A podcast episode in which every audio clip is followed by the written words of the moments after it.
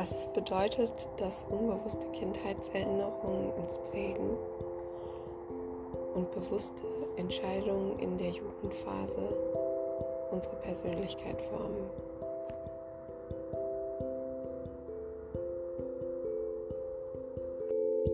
you